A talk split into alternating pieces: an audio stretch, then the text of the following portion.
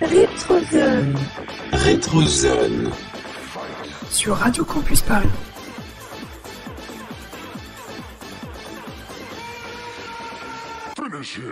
Salut à toutes et à tous, c'est Noctis. C'est la rentrée sur Radio Campus Paris. Je suis ravi de vous retrouver pour un tout nouvel épisode de Rétrozone. J'espère que vous avez passé de belles vacances sous les pixels de vos jeux vidéo préférés. Est-ce que ça vous tente de repartir en voyage? Installez-vous confortablement et remontons le temps Destination 2005. Découvrons ensemble les secrets de God of War sorti sur PlayStation 2. Préparez-vous à réviser vos classiques. Bienvenue dans la Rétrozone.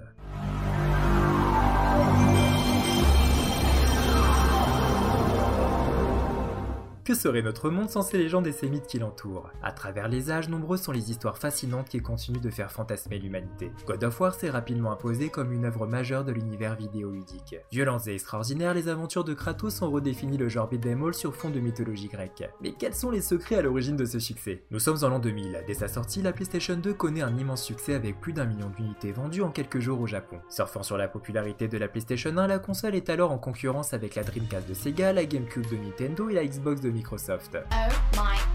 Si le succès de la machine est lié à son ingéniosité, il est en grande partie dû aux jeunes développeurs qui font preuve de beaucoup de talent. Parmi eux, David Jaff, le concepteur de Dark Odyssey qui deviendra God of War. Né en avril 1971 à Birmingham, dans l'état de l'Alabama, la passion de David Jaff pour le jeu vidéo date de son enfance. Dans les années 80, le jeune garçon est admiratif du travail de Steven Spielberg. Rêvant d'exploits et d'aventures, il devient un grand fan d'Indiana Jones et développe une passion pour la mythologie grecque. C'est décidé, le jeune David veut être cinéaste. Après des études de cinéma, il tente sa chance à Hollywood.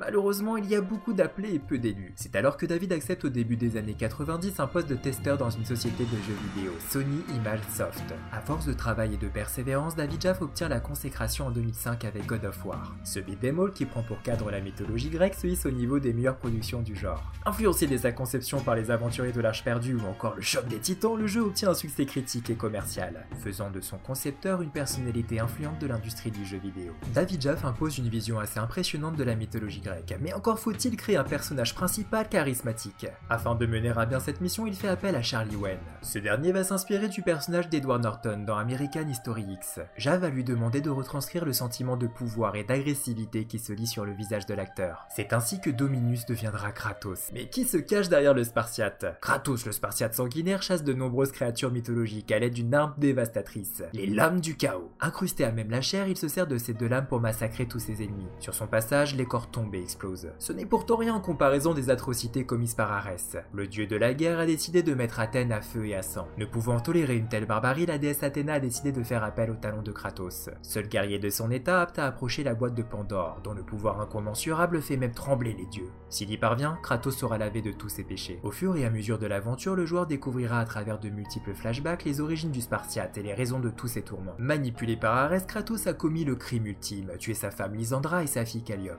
Maudit par l'oracle de son village, les cendres de sa famille recouvrirent tout son corps. Devenant aussi blanc que la neige, il fut surnommé le fantôme de Sparte. Véritable bijou graphique, God of War est un modèle d'équilibre, mélangeant de légères phases de plateforme tout en incorporant quelques énigmes. L'œuvre de David Jaff est mûrement réfléchie. Parlons de la jouabilité. Bien que Kratos ne dispose que deux armes durant tout le jeu, ces dernières pourront évoluer pour offrir une panoplie conséquente de coups. Lors de sa conception, David Jaff souhaitait faire de God of War un Onimusha avec de la mythologie grecque. À l'image de ce jeu sorti en 2001 sur PS2, le joueur devait récupérer des orbes rouges laissées par les ennemis. Celles-ci serviront entre autres à faire évoluer les armes qui disposent de plusieurs niveaux de puissance. La gamme d'action est donc étoffée. Le joueur peut également faire appel à la rage spartiate. Cette rage permet à Kratos de se transformer en surhomme et ainsi terrasser tous ses ennemis. Pour ajouter un peu de dynamisme à l'action, les développeurs ont également opté pour des actions contextuelles. Au-delà d'un gameplay précurseur, le level design est magistral. Certes, le bestiaire est constitué de peu de monstres, mais le bestiaire est certainement le plus impressionnant d'un beat'em all sur PS2. Remarqué au départ pour sa réalisation hors du commun, God of War confirme qu'il est un incroyable jeu d'action, sans doute le meilleur du genre sur PS2. Le jeu frôle la perfection dans quasiment tous les domaines.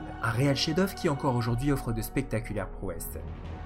C'est déjà la fin de notre voyage au cœur de God of War. Il est temps de quitter la rétrozone et de retourner dans le présent.